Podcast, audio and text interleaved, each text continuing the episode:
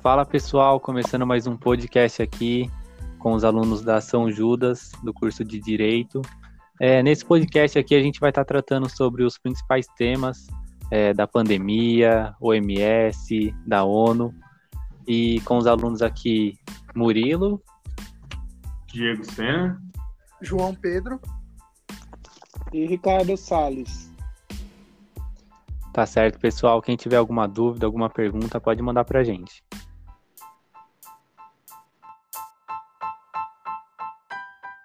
Ricardo, tudo bem, Ricardo? Tudo bem, Murilo. É, Ricardo é, tá cursando Direito na Faculdade de São Judas, não é, Ricardo? Em que ano você tá?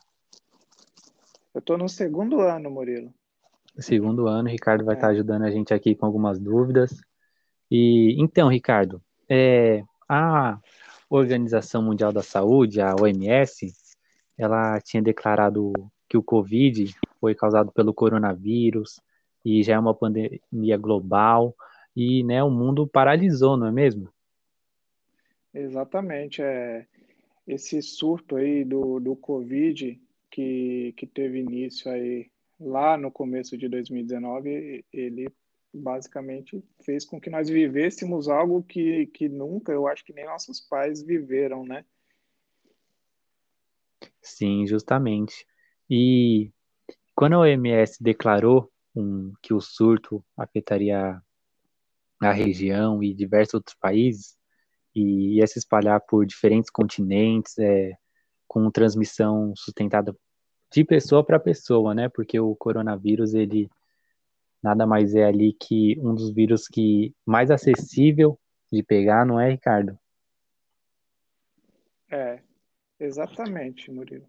E só para contextualizar, é, antes do Covid, aí pelo, pelo que a gente pesquisou, a pandemia, a mais recente tinha sido a, a que foi entre 2008 e 2009, que foi a gripe suína, né? Que foi conhecida aí como H1N1. Mas eu acho que essa gripe suína, ela não foi tão alarmante quanto está sendo o Covid, porque nesse período não, não chegou até essa contaminação de tantas pessoas. Eu não sei se você vai lembrar, mas foi uma coisa mais branda, parece. Logo fizeram a vacina, então não foi nada comparado com, com o que está sendo hoje. Você lembra dessa época, Murilo? Sim, sim.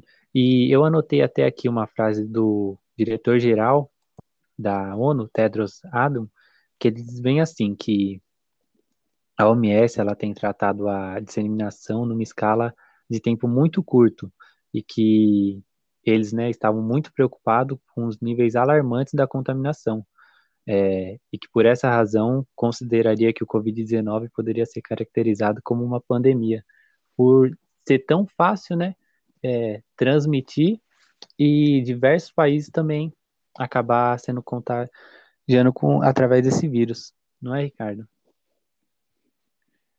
Exatamente. É, é, aí depois de que surgiu aí, né, em 2019, a, a princípio o primeiro caso foi é, identificado lá na cidade de Wuhan, na China, ah, rapidamente aí o, o, o, vírus se espalhou né, pelo, pelo mundo, principalmente por essa forma globalizada que nós vivemos hoje. Eu imagino que se isso tivesse acontecido talvez lá na década de 80, 90, talvez o vírus não se espalhasse tão rápido, porque não tinha o mundo não era tão globalizado, Murilo. As pessoas não viajavam tanto, é, então, talvez é, é, é essa questão também de, de, termos um, assim, facilidade em pegar um avião hoje estar tá nos Estados Unidos amanhã, talvez isso também tenha influenciado muito. Hoje, segundo os dados oficiais da, da Organização Mundial da Saúde, mais de 196 países é, já detectaram o, o coronavírus, com mais de 416 milhões de casos e 17 milhões de mortes. Então, só para você ter uma ideia da gravidade. Sim, bem lembrado. Eu tenho só 20 anos, mas realmente concordo, ouvi alguns pesquisadores falando, e é isso mesmo. E a gente tem que, né, se cuidar, porque é todos os países é, subdesenvolvidos, é, países pobres, ricos, que estão sujeitos a, a já entrar, né, já entraram em fechamento e declarar uma pandemia global. Mas é isso mesmo. Gostaria de falar mais alguma coisa, Ricardo?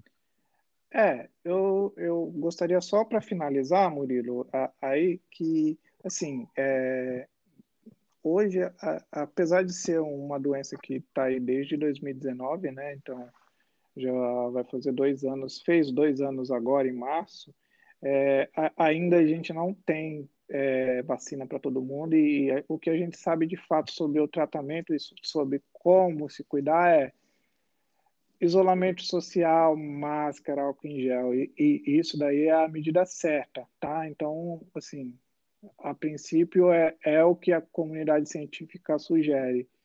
Então, eu acho que é, que é por enquanto, é, é nisso que a gente tem que, é nesse caminho que a gente tem que seguir. É, é, é isso da minha parte. Muito bem lembrado, Ricardo, e a gente vai estar falando muito mais sobre isso, medidas de segurança, no nosso podcast. Acompanhe aí.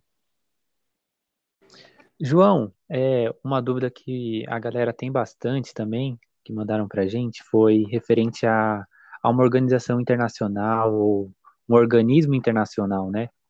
É, se uma organização internacional não governamental ou governamental, como funciona, porque a gente vê bastante aí a OMS, ou enfim, né? É, tantas outras e pessoal, primeiro queria saber essa dúvida. O que, que seria uma organização internacional? Ah, boa noite, Murilo. É, então, uma organização internacional ou organismo internacional é uma organização com membros, adesão ou presença internacional. Existem os dois tipos principais, que é a organização internacional não governamental, que são as organizações não governamentais que operam internacionalmente, incluem organizações sem fins lucrativos, que atuam a nível internacional e empresas como o Comitê Internacional da Cruz Vermelha e Médicos Sem Fronteiras, que atuam em diversos países. E a outra seria a organização intergovernamental, é, que seria o tipo de organização organização internacional, composta principalmente de estados soberanos. Exemplos notáveis incluem a Organização das Nações Unidas. Sim, entendi. Muito obrigado João, e a gente vai estar voltando aqui com mais dúvidas. Fala pessoal, estou é, aqui com o Diego Sena agora, que também é estudante, né, Diego? Sim. Diego, meu nome é Diego Sena, sou do quinto semestre da Universidade de São Judas. Sim, e Diego, ajuda a gente. O pessoal mandou que a OMS Organização Mundial da Saúde, tem os Estados-membros, certo? Sim. E ele tem o regulamento, tem também o regulamento sanitário, que a gente vai falar mais tarde. Só que, como o, o João já explicou para a gente sobre uma organização não governamental, as regras, tudo, a gente gostaria de saber, os estados que fazem parte da OMS, quando eles descobrem, descobrem alguma norma, alguma sanção que talvez a OMS pode aplicar sobre os estados, ou sobre regras, né, como da pandemia, que a gente estava conversando aqui agora há pouco com o Ricardo, é, esse estado, ele poderia sofrer algum tipo de consequência jurídica? E se sim, quais? Entendo, é que assim, a OMS, ela faz recomendações, propõe convenções, acordos, regulamentos, a OMS não tem, vamos dizer, um poder de polícia, de controlar ou então de impor alguma sanção contra os estados partes. Mas todos esses que eu mencionei anteriormente, tudo seria é, respeitando os estados membros. E quando o estado descumpre as recomendações, a Assembleia de Saúde ela, ela pode suspender ou de a OMS tem, tem com os membros e também o seu escrito no Tratado da OMS. E também, se um Estado membro descumpre as recomendações da, de saúde da feita pela ONU, os outros estados eles podem impor algumas medidas contra esse estado que descumpriu essas recomendações da ONU. Por exemplo, a interrupção parcial das relações econômicas, o controle migratório vias, por vias aéreas, ferroviárias, marítimas, e entre outras.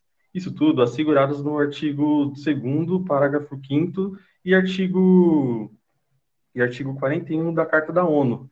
Mas todas essas medidas são tudo medidas lícitas, de fácil acesso, é, nesse caso de acesso por de impor restrições. Entendi. Muito obrigado, Diego. É, você explicou muito bem aqui. Tenho certeza que os internautas também, a dúvida deles foi sanada. E muito obrigado, Diego. Por nada.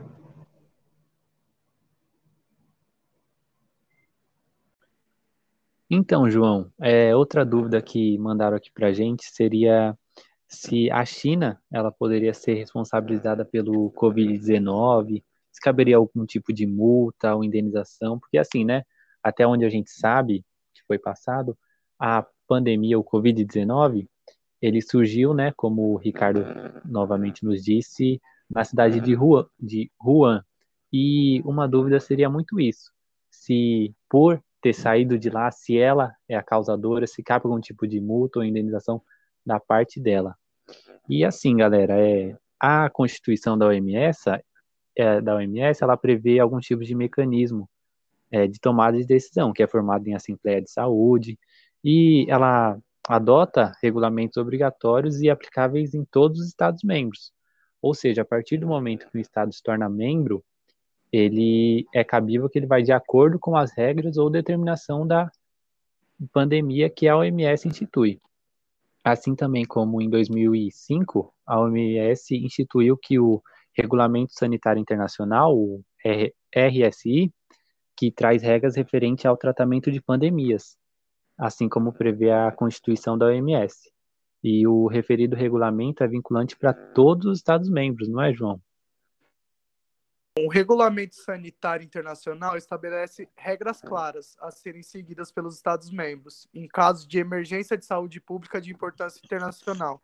Trata-se especificamente do artigo 6 do, tra do tratado, além da referida obrigação de notificação. O artigo 6, parágrafo 2, determina que os Estados-membros devem continuar a comunicar ao OMS as informações de saúde pública que dispõem sobre o evento notificado de maneira oportuna, precisa e em nível suficiente de, de detalhamento, incluindo o número de casos e de óbitos. Referente a uma possível responsabilidade perante a conduta da China com relação à pandemia Covid-19, teria violado as disposições vinculantes do Regulamento Sanitário Internacional, sendo, portanto, passível de responsabilização internacional.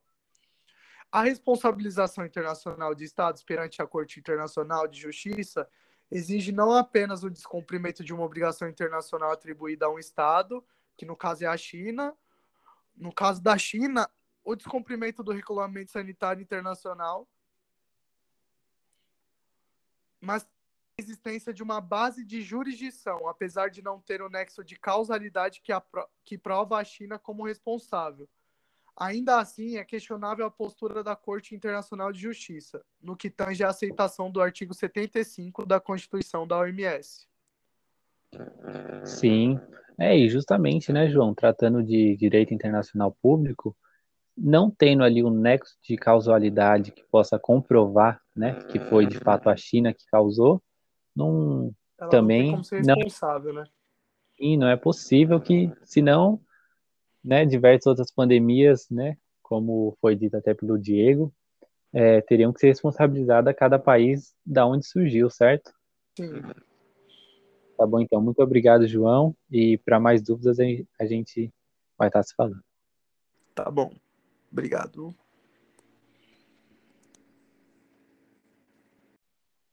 Então, é uma dúvida frequente também, seria referente aos Estados-membros e aos Estados-partes da OMS. E assim, é, a OMS ela tem o objetivo de garantir o grau mais alto de saúde para todos os seres humanos, até, né, como diz a sua Constituição, foi fundada em 7 de abril de 1948. E a qualidade de membro da organização, ela é acessível a todos os estados. Ou seja, qualquer estado que tiver o interesse de fazer parte, se tornar membro, ele é possível, é acessível a todos. E com o fim de né, cooperar todos os estados, a fim de promover o grau mais alto de saúde, educação, ali princípios básicos mais essenciais. E ali os países em conjuntos têm como objetivo proporcionar tudo isso aos países subdesenvolvidos e desenvolvidos. Ricardo. Perfeito, Murilo. Muito, muito boa sua fala. É, segundo aí o, as nossas pesquisas, aí eu vou fazer uma contextualização rápida de, de todo o cenário da OMS. Qual é a importância da OMS? Como você bem disse, ela foi fundada em 48, 1948.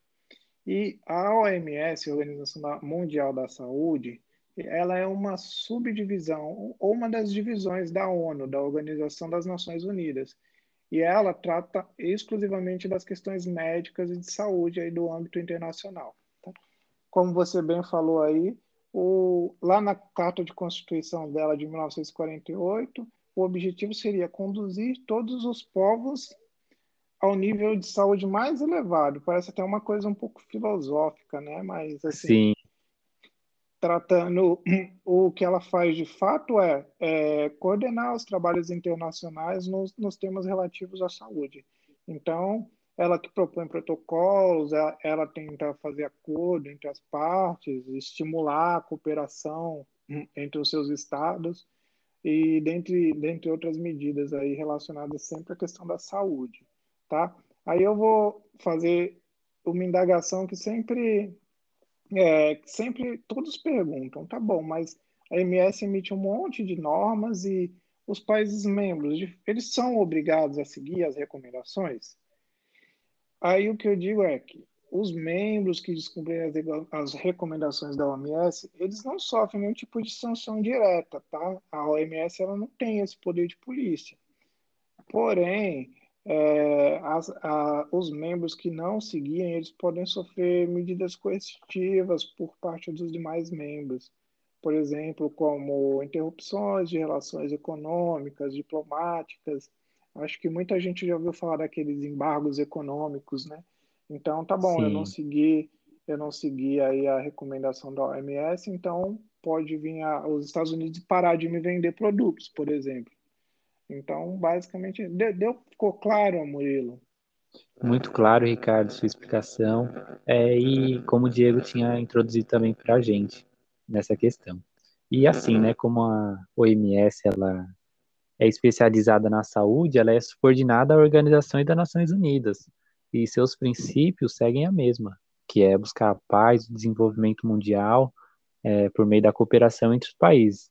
E especializando, né, sendo o Brasil, um país membro, é necessário que tenha que pedir, é, concordar com os termos de intervenção da presença da ONU, é, e tendo a aprovação do Conselho de Segurança, até mesmo sobre as condições de uma intervenção de país, é, situados em lugares gravíssimos, é, como Iraque, Síria, Venezuela. Então, a gente, né, Ricardo, nunca vai ver ali é, um país entrando de forma, é, com uma norma, com um decreto em um país. Não a Organização das Nações Unidas ela tem o objetivo de justamente isso, buscar ali uma conciliação entre os países, países membros e países partes. Então é esse poder de polícia, justamente, né, Ricardo, como você disse, não não recai nem mesmo a países membros ou países partes, certo? Perfeito, Murilo, muito muito bem explicado. Então, resumindo, é, a, OMS ou a ONU, elas não podem forçar o Brasil ou qualquer um dos países membros aí é, adotar qualquer protocolo de, de segurança ou qualquer protocolo proposto por ela, tá? Porque isso poderia até é, indicar que a, a ONU e a OMS estariam tentando intervir politicamente no país, então é uma questão um pouco mais complicada, tá? E Sim. esse não é o objetivo da ONU e nem da OMS. E, e, é, a função dela não é de polícia, é de coordenar ações, falar qual seria o melhor protocolo, mas ela não, não tem o poder de ir lá no país e obrigar, olha, você tem que fazer isso, porque o, Monday. Não, não funciona assim. Porém, tem uma coisa que é muito importante falar, e eu vou ser rapidinho. Apesar dela não ter é, essa força que, é, que a gente está chamando de força de polícia, é, é, ela não tem como ir lá dentro do país e obrigar. Todas as decisões da OMS são muito importantes, porque é, devido à sua especialização técnica, então é, acabam que qualquer decisão que seja tomada depois, é, no julgamento próprio interno do, do Estado-membro, ele, ele olha para a política da OMS e diz: olha, você deveria ter feito o que a OMS falou para você fazer. Por que você não fez? Por que você fez diferente? Por exemplo, ah, todo mundo está usando máscara, menos o Brasil. Num eventual julgamento interno, é, um dos argumentos que poderia ser usado é: olha, mas a OMS, que é uma, uma organização especializada, falou que tem que usar máscara, mas por que, que você disse que, que não tem que usar máscara, sendo que todo mundo está usando? Então, ó, olha como é importante aí no final das Sim. contas a, a OMS, o, o que ela diz, certo? E eu acho que é isso, Murilo. É Justamente. É questão da OMS. Sim, muito obrigado, Ricardo. E a gente volta com mais perguntas. Valeu, obrigado. Outra dúvida aqui que enviaram para a gente, Ricardo, foi referente se haveria algum tipo de obrigação é, dos, pa dos países ricos, desenvolvidos, prestar algum tipo de auxílio ou ajuda aos países pobres, né? No controle de tratamento de vacinação, é, para o combate do Covid. E, de fato, né, é, a paralisação das atividades lucrativas com a pandemia foram inúmeras, né? É, a respeito da economia, diversos países entraram em colapso, tiveram que fechar suas portas, tanto microempresas como empresas internacionais. E com as empresas paradas, né, os, os trabalhadores, as casas, bancos centrais ao redor do mundo estão ficaram obrigados, né, a injetar altas quantias na economia. E o Covid-19 também, né, pode destacar para a gente que a desigualdade no acesso de cuidados de saúde, é, capacidade de pessoas de ficarem em casa, perdendo todo tipo de trabalho que né, desempenhava. E a pobreza, gênero de habilidades profissionais, enfim, né, estados de imigração, tornaram fatores importantes para determinar sustentabilidade das infecções também, né, na sociedade. E isso às vezes tem sido muito em relação a a ONU, a OMS, os países membros, né? Eles teriam ali algum tipo de obrigação de prestar algum tipo de auxílio, Ricardo, para gente? Claro. É, você tocou num ponto muito importante, né, Murilo? E ótima pergunta aí do, do nosso amigo internauta aí, que a pandemia ela veio demonstrar o quanto desigual é o Brasil e o mundo, né? Porque talvez aí para algumas pessoas seja mais fácil passar por esse momento de pandemia. Quem mora numa casa grande, talvez, quem tenha mais condições, um plano de saúde, e com a pandemia, é, a gente viu que, de fato, quem é mais pobre sofre muito mais. E aí sempre vem aquela pergunta, né? Mas os países ricos não podem ajudar os países mais pobres, menos desenvolvidos? a gente pode até aí levantar a questão dos Estados Unidos, né, que hoje, agora em junho, já vacinou toda a população, enquanto o Brasil aí não chegou nem nos 30% da população, né? Então a gente fica pensando, nossa, será que eles não poderiam ajudar a gente? Será que não tem nada que obriga eles a, a ajudar os países menos desenvolvidos? E a resposta é, infelizmente, na, na Carta da ONU, não tem nenhuma previsão expressa de ajuda Porém, a Carta da ONU prevê que, que os Estados-membros eles têm o dever de cooperar entre si. Então, se, se você olhar esse artigo específico na Carta da ONU, os Estados Unidos sim deveria ajudar não só o Brasil, obviamente, mas todos os países aí menos menos favorecidos, prestar assistência humanitária, financeira o que de fato às vezes acontece, né? Porque eu li algumas notícias que eles estão enviando algumas vacinas, algumas milhares de vacinas aí para o Brasil, e mas assim não tem nenhuma obrigação é, de fato aí na Carta da ONU de, de fazer isso, né? E aí, aí dentro disso, é, a gente pode ponderar ainda que é, um país desenvolvido que ele tem que prestar auxílio segundo a ONU, é, não, não necessariamente, né? Como, como eu falei, não, eu acho que é isso, eu acho que é, essa Sim. é a questão principal. Sim, é, e dentro da dinâmica né, internacional, né, as nações em um mundo globalizado, sempre é questionado se existe uma obrigação né, dos países mais ricos e desenvolvidos em prestar algum tipo de auxílio, quando, na verdade, o, a própria Carta da ONU já prevê que não é uma obrigação, mas sim uma sugestão de, dos países entre si cooperar. E quem, além né, da pandemia, no tipo de vacinação, é, porém nenhum país tem obrigação né, nesse sentido de controle é, no tratamento de vacinas, mas se um país desenvolvido quiser dar auxílio e suporte aos demais países em necessidade, tem total apoio e amparo, é, tanto da ONU, OMS, visando até o artigo 1 e o artigo 2 da Carta da ONU. Quem tiver interesse também, a gente vai estar deixando aqui também alguns suportes para todos ficarem por dentro, tá bom? E agradecer você, vocês que nos escutaram até agora, ficaram por dentro da das principais notícias e algumas perguntas que os internados enviou para a gente. E a gente só tem a agradecer. Perfeito, Murilo. Eu também quero agradecer aí a todos que escutaram e, e desejar uma boa semana aí e falar para vocês eh, lerem nossa cartilha também. Tá ótimo? Um grande abraço. Grande abraço, verdade, bem lembrado. Nossa cartilha está tratando dos mesmos assuntos de uma maneira bem autoexplicativa é, e está tratando justamente sobre esses temas que são cruciais para nós ficarmos sabendo, ficarmos inteirados do que está acontecendo no Brasil e no mundo. Muito obrigado a todos, uma boa noite, boa tarde, um bom dia, dependendo do horário que você está tá ouvindo a gente, e muito obrigado.